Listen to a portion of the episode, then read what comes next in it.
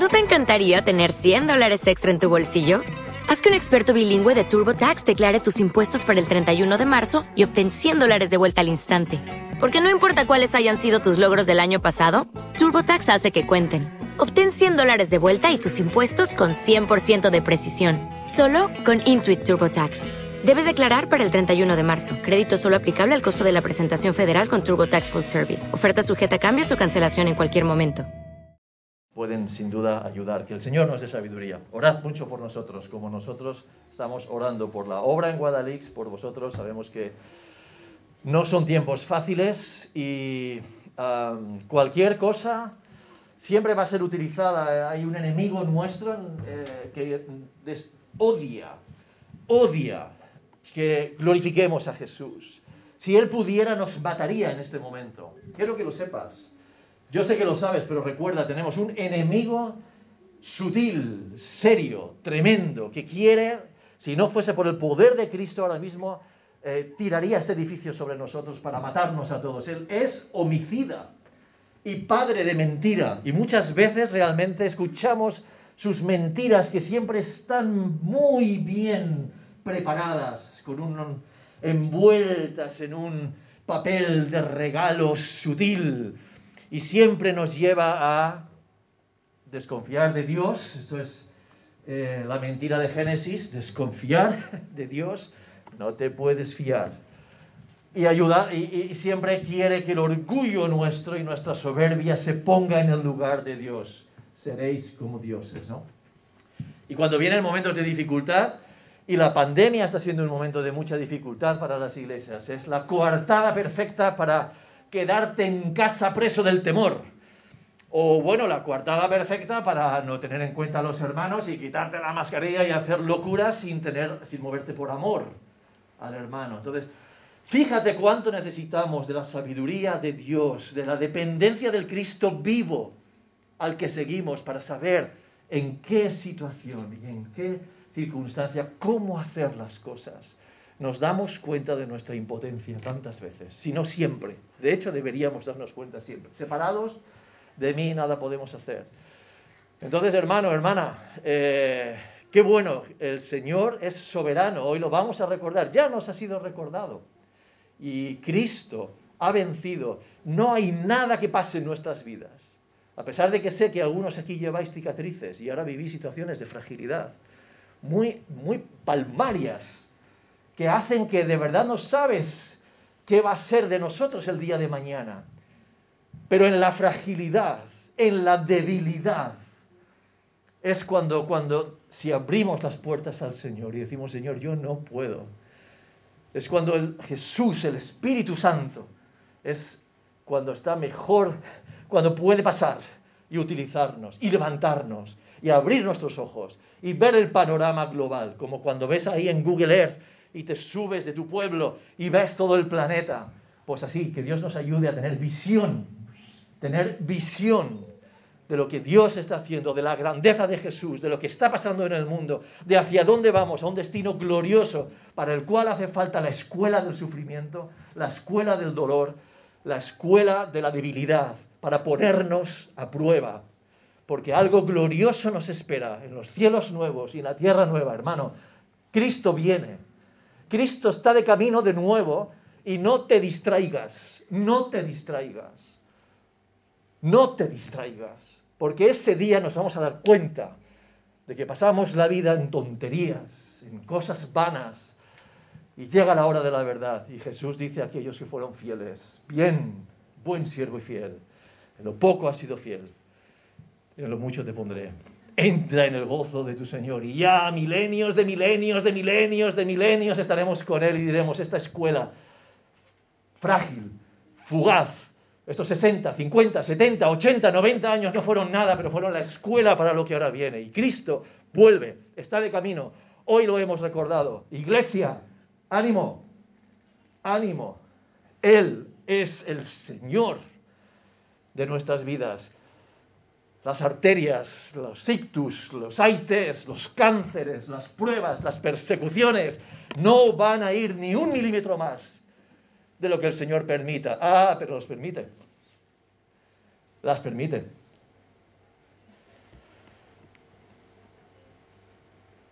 Yo quería compartir... Está bien que tengas más aquí el... Um, algunas reflexiones de un área en la que a veces el Señor nos permite, y vienen tiempos difíciles, creo. Hechos 12. Herodes contra Dios y en medio la iglesia. Voy a leer con vosotros Hechos 12. Dice, por aquel tiempo el rey Herodes echó mano a algunos que pertenecían a la iglesia para maltratarlos. E hizo matar a espada a Jacobo, el hermano de Juan. Y viendo que esto agradaba a los judíos, hizo arrestar también a Pedro. Esto sucedió durante los días de los panes sin levadura. Estoy leyendo en la Biblia de las Américas. Y habiendo tomado, habiéndolo tomado preso a Pedro, lo puso en la cárcel, entregándolo a cuatro piquetes de soldados para que lo guardaran con la intención de llevarlo ante el pueblo después de la Pascua. Así pues, Pedro era custodiado en la cárcel, pero la iglesia hacía oración ferviente a Dios por él. Gracias. Y esa noche, cuando Herodes estaba a punto de sacarlo, Pedro estaba durmiendo entre dos soldados, sujeto con dos cadenas, y unos guardias delante de la puerta custodiaban la cárcel. Y aquí se le apareció un ángel del Señor, y una luz brilló en la celda. El ángel tocó a Pedro en el costado y lo despertó, diciendo, levántate pronto.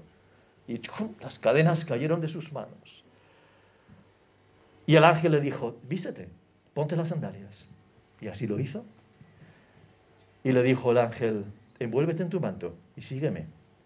Y saliendo, le seguía y no sabía que lo que hacía el ángel era de verdad, sino que creía ver una visión. Cuando habían pasado la primera y la segunda guardia, llegaron a la puerta de hierro que conduce a la ciudad, la cual se les abrió por sí misma. Salieron, siguieron por una calle y enseguida el ángel se apartó de él. Cuando Pedro volvió en sí, Dijo, ahora sé en verdad que el Señor ha enviado a su ángel y me ha rescatado de la mano de Herodes y de, todos los que, de todo lo que esperaba el pueblo de los judíos. Y al darse cuenta de esto, fue a la casa de María, la madre de Juan, llamado también Marcos, donde muchos estaban reunidos y oraban. Recordad, la iglesia hacía oración ferviente a Dios por él. Y cuando llamó a la puerta de la entrada, una sirvienta llamada Rodé salió a ver quién era. Al reconocer la voz de Pedro, de alegría no abrió la puerta, sino que corrió adentro y anunció que Pedro estaba en la puerta. Ellos le dijeron, estás loca. Pero ella insistía que así era. Y ellos decían, es su ángel. Mas Pedro continuaba llamando y cuando ellos abrieron, lo vieron y se asombraron y haciéndole señal con la mano para que guardaran silencio, les contó cómo el Señor lo había sacado de la cárcel y les dijo, informad de estas cosas a Jacobo y a sus hermanos y a los hermanos. Entonces salió y se fue a otro lugar. Cuando se hizo de día, hubo un alboroto no pequeño entre los soldados sobre qué había sido de Pedro.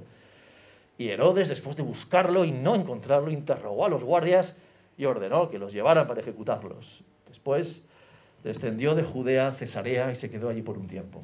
Herodes estaba muy enojado con los de Tiro y de Sidón pero ellos, de común acuerdo, se presentaron ante él y habiéndose ganado a Blasto, caballero del rey, pedían paz, pues su territorio era abastecido por el del rey.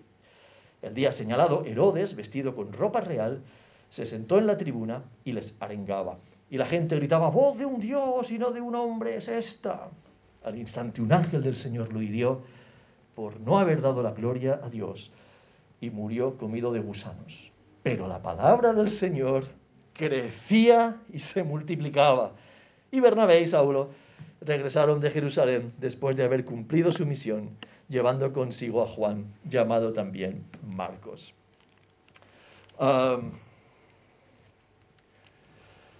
Bueno, vamos a, solamente voy a dejar estas, unos minutos de unas meditaciones sobre, con estos puntos. A veces Dios permite la persecución. Y hoy no es una excepción. ¿eh? Hoy siglo XXI. Siempre Dios escucha la oración y no podemos dejar de no podemos dejar de desconectar, no desconectes el canal de la oración con Dios. A veces Dios da una milagrosa liberación, ¿cierto? Siempre Dios reprende la, la presunción, la soberbia humana. Y la palabra de Dios al final prevalece en su extensión. Por aquel tiempo, el rey Herodes. Bueno, solamente eh, una cosita así, voy aquí rápido. Hay tres Herodes en el Nuevo Testamento, un poquito de historia, si me permitís. Herodes el Grande es el de la matanza de los niños. ¡Wow! Este tuvo muchísimo poder, hizo cosas tremendas, era bueno, si un día viajáis, cuando volvamos, cuando se ventile el mundo del coronavirus y viajáis por ahí a Israel y veréis las grandes cosas que todavía perviven de Herodes el Grande, ¿no? Un megalomaniaco ahí, pero hacía unas cosas impresionantes, ¿no? Herodes Antipas, es que hay muchos Herodes y te puedes liar, ¿no? Herodes Antipas, que es el que mató a Juan el Bautista, Jesús estuvo delante de él. Y ahora tenemos aquí, el de Hechos 12, es Herodes Agripa I, ¿vale? Si te lías, como a mí me pasa, que me lío entre Agripa y Antipa, pues Herodes Antipas aparece antes que Herodes Agripa. Es anterior, Antipas es anterior. Estos trucos siempre estudiantes toman nota porque hay que buscarse el que te va bien, ¿no? Y vale. Herodes Agripa primero. Bueno, pues este era nieto de, el de los niños. ¿Vale? Herodes el grande, bueno, pues este era nieto. Su abuela eh, Herodes el Grande lo tuvo con eh, Marián, era una reina asmonea. ¿Y esto qué es? ¿Los asmoneos de dónde vienen? Bueno, eran sucesores, directos de los macabeos, eran judíos, de pura raza. Entonces tenemos a Herodes Agripa, que tiene sangre judía por parte de su abuela. Esto es que es importante para ver lo que aquí pasa porque yo creo que Hechos 12, casi siempre cogemos, no sé si os pasa a vosotros, la partecita de, que es maravillosa de la liberación, pero Lucas, a, través del Espíritu Santo, nos quiere dar una lección en Hechos 12 muy importante. Ok, ups, casi mejor como que eso es. Bueno, nada, macabeos, asmoneos. Bueno, los macabeos que eran un grupo de judíos que se habían partido la cara literalmente, guerreros que querían eh, defender el templo de Jerusalén, el monoteísmo, y querían que el reino de Judea fuese independiente, ¿no? Y habían luchado unas revueltas enormes. Estos libros apócrifos que tienen interés histórico, los libros de los macabeos, cuentan estas historias, unos pocos siglos antes de que el Señor viniese. Eh, no me meto ya en detalles. Los asmoneos que venían de ellos, estos estaban ya más interesados en eh, extender el poderío militar, las intrigas, las traiciones, las luchas, el poder, ¿no? En fin, hacemos alianzas con quien sea para eh, el poder. Entonces es interesante que de esto será la abuela de Herodes Agripa, el de hoy. Por si queréis saber un poquito más, Herodes Agripa, el que vemos hoy, pues con cuatro años su mamá lo mandó a, Roma a formarse, ¿no? Es como que te mandan a Harvard, o yo qué sé, la mejor universidad, en fin, a formarte, ¿no? Y fijaros que ahí fue educado, eh, creció con Calígula, que era su coetáneo, se tenía la misma edad, hasta que este fue... O sea, que esta era la crianza de Herodes Agripa, cuidado, que viene de Roma, de criarse con la élite. Entonces, eh, mi abuelita Asmonea, mi abuelo grande, yo formado en Roma, ¿no? Así que en un momento dado, pues Calígula lo proclama rey sobre diferentes, las provincias, vamos a decirlo así, esto no es muy exacto, se llamaban tetrarquías, y bueno, pues ya le tienes ya de rey Iturea, Traconite, Avilén, en fin. Pero dos años después, en el 39, encima ya manda sobre Galilea, Perea. Judea era más difícil, Judea era tan revoltosa que los romanos tenían ahí siempre a su gobernador, ¿no? No dejaban ahí a ningún rey, salvo Herodes el Grande.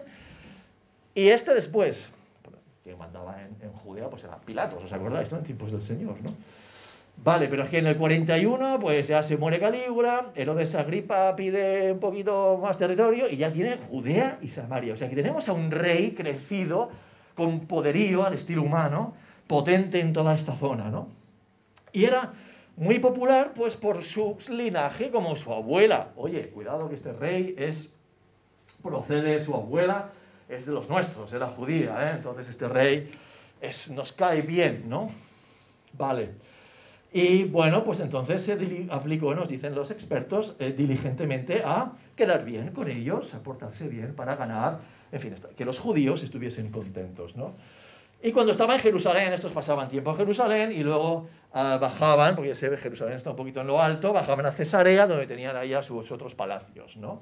En Jerusalén realmente ofrecía sacrificios en el templo, realmente los, eh, en las fiestas le, le dejaban leer públicamente un pasaje de la ley, eh, se dice que en esos momentos leía diariamente la ley, en fin, los judíos estaban pues contentos con Herodes Agripa, lo cual era mucho ya para los judíos. está bien, estamos contentos. Así que hemos leído hoy, nos traía ya en Hechos 3, nos traía nuestra hermana Nelly una reflexión sobre lo que había pasado. Los creyentes en Jesús, que habían visto a Jesús resucitado, fueron inmediatamente, como pasa siempre, una amenaza para la religión establecida. Y los judíos, los catedráticos de teología de esa época, si me permitís la expresión, empezaron a estar muy enfadados con ellos porque no podías enseñar si no tienes tus credenciales. ¿Tú en qué universidad has estudiado? ¿Cómo haces aquí? ¿Y qué ha pasado? El cojo este, eh, eh, de, parte de quién habéis hecho esto del cojo? ¿no? Eh, les importaba posiblemente, por lo que parece el texto, muy poco la persona del cojo y la alegría de la sanidad. Les interesaba más el protocolo. Y entonces desencadenaron una severa persecución sobre los cristianos. Nunca va a ser fácil, hermanos, mantenernos firmes en la fe. Pero no estamos solos. Pero no va a ser fácil, ¿eh? Y vienen tiempos ahora complicados. Tenemos leyes sobre la mesa muy complejas, no voy a meterme ahora en eso, aunque va por ahí también el tema, ¿no? Así que luego hubo un momento de calma, hubo otras cosas históricas que hizo que los judíos no tuviesen tan prioritario el, dar caña a los cristianos y eh, sin embargo después, esto lo podemos ver en Hechos 10, 11, ya se calma un poquito el tema, pero en Hechos 12 ahora ya es el rey que otra vez ya dice, bueno, seguramente que seguían las quejas, y esta vez es el rey Herodes, el que ya dice, vamos a dar, vamos a dar un toque a estos cristianos que molestan en su mensaje, ¿no? Por aquel tiempo el rey Herodes echó mano a algunos que pertenecían a la iglesia para maltratarlos. Tiempo de torturas, hermanos, tiempo de dificultad, tiempo que te pone a prueba, y, solamente con la gracia del Señor podríamos aguantar una cosa así. Solamente con su gracia. No, no, no pensemos que, bueno, eso si viene, sacamos pecho. No, no, no, no. Solamente por el Espíritu de Cristo y su fortaleza. Podríamos decir, Señor, si, si vienen así a por nosotros, danos tu fuerza para resistir. Pero ahí estaban maltratados, y no solamente maltratados, porque es que a veces Dios permite estos momentos de sufrimiento y de persecución Hoy en día, esta semana estaba orando en Puertas Abiertas, esta asociación de hermanos que te ponen, te dan sobre tu correo electrónico, pues nombres para orar y para... Esta semana han vuelto a detener a, dos hermanos eh, de la iglesia doméstica en China, donde hay miles de personas de manera en las casas, de manera no controlada por el gobierno, que es lo que quieren, y estaban de nuevo en la cárcel, dos. Han liberado a uno, otro sigue, no me sé de memoria su nombre, pero tengo que mirar. A día de hoy la iglesia, los, hermanos en muchos sitios, sencillamente por hacer esto, por reunirnos, entraría la policía.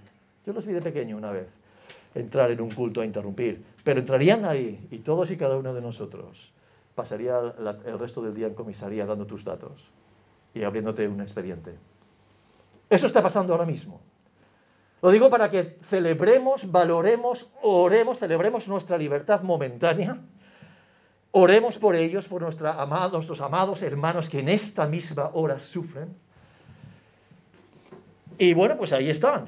Nos está contando el Señor a través de Hechos 12 que esto es lo que pasó. Pero es que además algunos sufrieron claramente el martirio. Hizo matar a espada a Jacobo, el hermano de Juan. Bueno, esto ya nos descoloca además un poco porque Jacobo fue uno de los apóstoles, de los escogidos por el Señor. ¿Se acordáis? Jacobo y Juan, su madre, fue a Jesús y, le dijeron, eh, acuérdate en tu reino, colócalos bien a, mis niños, ¿no? si me permitís la, paráfrasis, ¿no? cuando vengas en tu reino, un puesto para cada uno. ¿no? Ellos entendían la venida de Jesús, el ministerio mesiánico, como la instauración del poder temporal, con un ministerio, con un gobierno, con sus ministros, con la, rebelión contra Roma, el quitar a los, a los romanos ocupadores, todavía tardaron mucho en ver lo que había en juego. ¿no? Es un reino espiritual. Jesús ha venido, Jesús volverá en poder a mandar sobre el mundo. Y más vale darle la razón antes. Pero de momento el reino de Dios está en cada corazón que le acepta y se rinde a Él. Y vivimos con otras lealtades. Nuestras lealtades son distintas al Señor Jesús. Pero Jacobo pagó con la vida. ¿Podéis beber del bautismo? Con el que yo voy a ser bautizado? Sí. Y beber de la copa y dijo, sí, pues en verdad lo haréis. Y ah, este fue el momento de Jacobo. Eso, si recordáis, lo podéis leer en Mateo 20. Voy un poquito así, más rápido para... Y los judíos encantados, ¿no?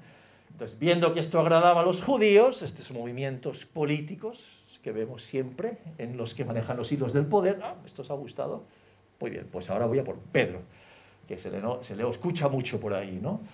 Y le hizo arrestar. Dios siempre escucha la oración. La iglesia conocéis bien este esta parte, así que no me voy a entretener mucho, aunque es, es tan delicioso ver cómo...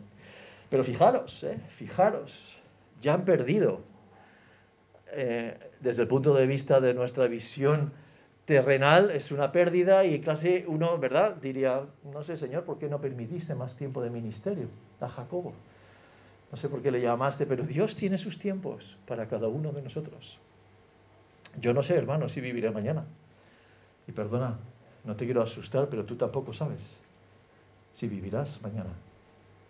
Pero sí te digo que si estás en las manos del Señor, si estamos en sus brazos de amor, si mañana vamos a su presencia, será porque Él tiene un plan mejor.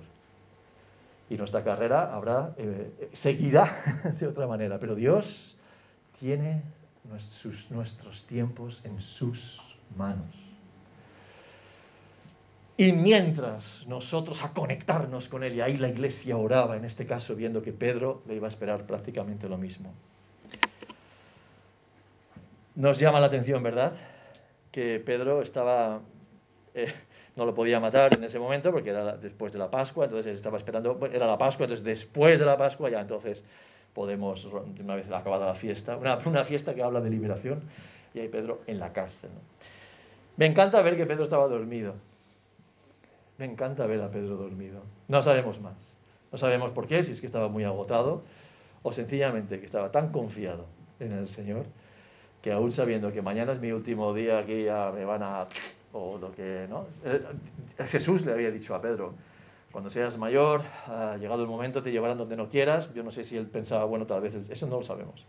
Si ya es el momento del Señor para mí o no, el caso es que él confiaba, dormida plácidamente en la cárcel, con dos cadenas. Yo no sé cómo se duerme con una cadena a la derecha y otra, ¿no? Porque había cuatro, siempre dos soldados con él, uno cadenado y dos a la puerta, ¿no? Y eso con cuatro grupos de soldados haciendo la ronda todo el tiempo, ¿no?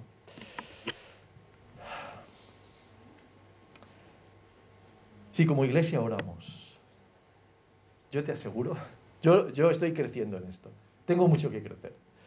Si como iglesia oramos, no tenemos ni idea, hermano, de lo que vamos a ver, pero vamos a ver a Dios obrar. Si como iglesia oramos fervientemente, pero cuidado, no para decirle a Dios lo que tiene que hacer, sino para entenderle bien, para hablar con Él, para conectar con Él, para tener comunión con Él, y claro que sí, derramar nuestro ruego y nuestra, nuestras peticiones delante de Él, pero como cuando entras al despacho de un jefe que te ama y Él tiene los papeles y sabe las cosas que tú no sabes y tú vienes, a mí me ha pasado a veces en, mi campo profesional, a lo mejor ir con mi agenda de protestas y de cosas que yo creía bien documentadas e ir, porque había la posibilidad a, a plantear ciertos temas y me daba cuenta de que mi jefe sabía muchas más cosas de las que yo tenía muchos más datos que yo. Había razones para hacer las cosas que yo desconocía. Y no estaba mal el planteamiento que a mí sí me parecía, antes de entrar en su despacho, que a mí me parecía incorrecto. La oración es eso. La oración que Dios anhela. La oración de los rectos es su deleite. Nos recuerda Proverbios. Y nosotros en Cristo, estar en la esfera de Cristo, bajo la esfera de que podemos estamos cubiertos de Cristo cuando decimos, Señor, sí, lo que hoy hemos celebrado, que me envuelva el efecto de tu gracia, saberme amado, perdonado, esperado para tener comunión conmigo. Ese es el mensaje del Dios de la Biblia. Él quiere una relación contigo. No una serie de, no sé, de esfuerzos religiosos sino una vivencia diaria. Y eso implica la oración. Y la oración como iglesia. Cuando la iglesia ora pasan cosas.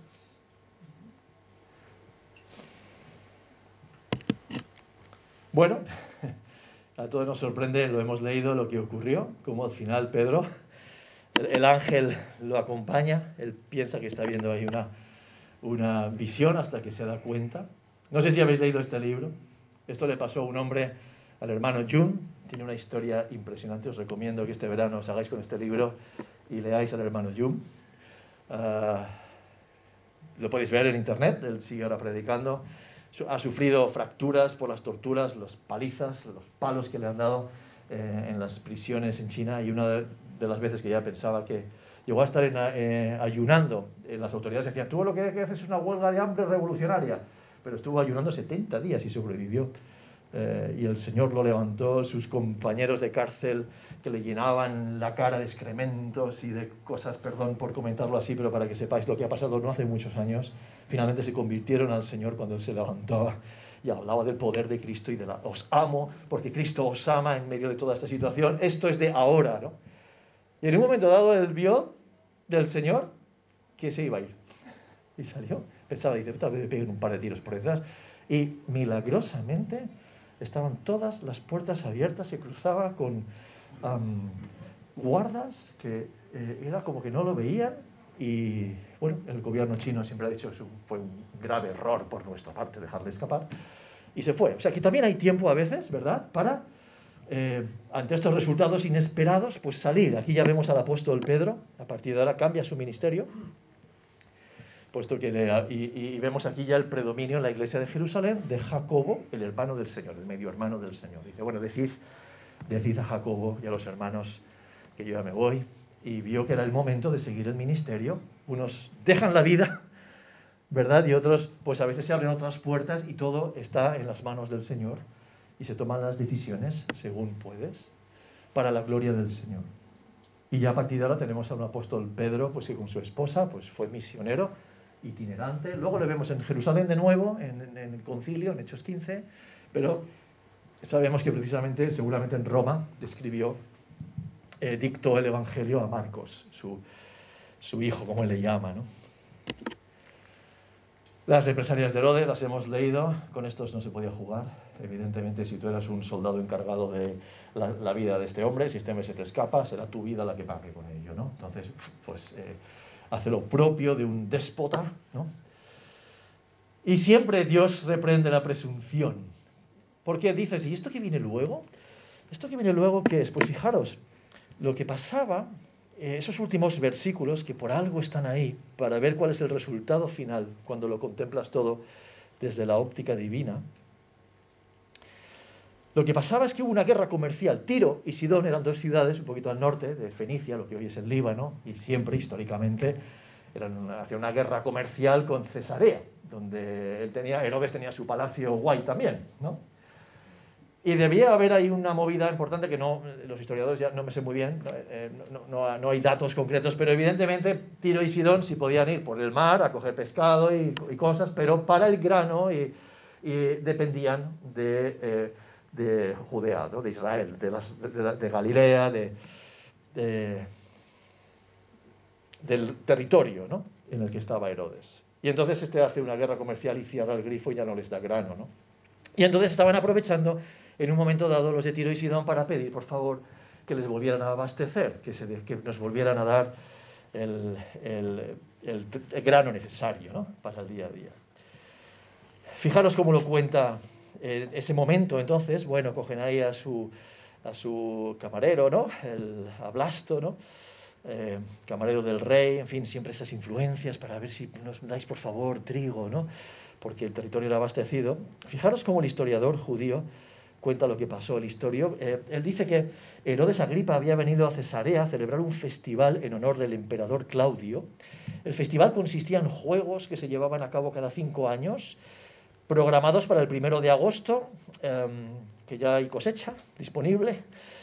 Y Josefo describe que el segundo día de los Juegos Herodes entró a la arena al amanecer, que estaba vestido con un traje tejido de hilo de plata. Cuando los primeros rayos de sol dieron en su capa, fue todo reflejo. ¿no? Herodes se iluminó por el reflejo de la luz del sol. E inmediatamente sus aduladores, y esta es la historia de, Josefo, un gran historiador judío de esa época, y avala plenamente lo que nos recuerda Lucas. En ese momento ah, alzaron sus voces dirigiéndose a él como un Dios. Sé propicio a nosotros, dijeron, y si hasta ahora te hemos tenido como un hombre, de aquí en adelante reconoceremos que tú eres más que un simple mortal. Y el rey no lo reprochó por eso, ¿no? ni rechazó sus adulaciones. ¿no? Y en medio de aplausos de los presentes empezó a sentirse mal. Se tuvo que ir a casa y falleció cinco días después. Lo que aquí la palabra de Dios nos dice, el instante el Señor lo hirió por no haber dado la gloria a Dios y murió comido de gusanos. Quien se levanta contra Dios a su tiempo será juzgado. Y la palabra de Dios, hermanos, prevalece en su extensión. Al final nos dice Lucas, la palabra del Señor crecía y se multiplicaba. Así que a veces Dios permite la persecución y momentos muy complicados con muertes, con fallecimientos, con gente que da la vida por serle fiel. Y Dios quiera que por su misericordia nos sostenga para estar dispuestos a dar la vida. A veces dar la vida lo ves como más claro en, una UBI, ante un diagnóstico chungo. Pero la vida, ¿sabes? También se da día a día, en las pequeñas cosas en las pequeñas cosas. Hoy nos hablaba Isaac ¿no? de, traer la canasta, de las muchas cosas que Dios nos ha dado. Hoy es un día para vivir plenamente para el Señor, aunque ahora te vayas a casa a preparar lo que sea, tu paella, eh, alegrarte en familia. Todo eso también es vivido en la gratitud para el Señor. No cortas aquí y cambias de canal como si no tuviese nada que ver con tu vida. Todo es del Señor.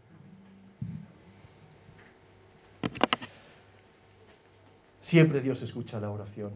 A veces Dios da una milagrosa liberación, no siempre, pero a veces, como la que hemos visto, hay del que se levanta contra Dios. Dios resiste a los soberbios y la palabra de Dios prevalece en su extensión. Herodes contra Dios, Dios es el verdadero soberano. Quiera Dios que cada uno de nosotros estemos en el lado vencedor, porque es el de Jesús. El mundo se ríe de esto. Hoy, pero doblará su rodilla mañana. Y nosotros con la ayuda de Dios y solo con su ayuda. No hay estrategias, ni libros, ni congresos, ni nada que te puedan dar lo que solo el Espíritu Santo nos puede dar. Podemos amar al mundo, que nos llene de amor, que nos haga ver todo lo que hay en juego. Porque al final parece una escena donde es como ridículo lo que hace la iglesia, insignificantes, pero al final los soberbios caen y la palabra del Señor crece y se fortalece. Y luego viene Hechos 13 y 14 y 15 y Hechos 29, que somos nosotros. Y hasta que Cristo venga, la palabra del Señor prevalecerá. Señor, queremos darte la gloria. Queremos pedirte que nos ayudes. Mira qué frágiles somos. Somos frágiles. Lo sabíamos en la teoría, y lo creíamos, pero ahora lo palpamos, somos frágiles, pero Señor, venimos a ti, venimos a ti para que nos levantes cada día en esos gramos o kilos de fuerza que nos vayas a dar. Podamos glorificarte, que nuestras vidas se planten en ti, Señor, y tú seas glorificado en nuestra debilidad. Te alabamos porque eres el soberano. Cuando vemos la pandemia, cuando vemos leyes que se dictan contra ti, cuando vemos movimientos de verdad de personas que te quitan de en medio de la legislación, etcétera, sabemos que tu reino sigue y que las puertas del Hades no prevalecerán contra tu iglesia. Señor, abre nuestros ojos, capacítanos por tu espíritu. Bendice a esta amada iglesia de Guadalís. Bendice a tu pueblo en Guadalís, a tu pueblo en Madrid, en España, en Europa, en el mundo. Hoy te estarán alabando y lo harán muchos miles de hijos tuyos y nosotros nos sumamos a ese grupo diciéndote, bendito eres Dios, sosténnos con tu gracia y ayúdanos a ser fieles hasta el final. Solo en tu gracia, solo por tu poder podremos hacerlo.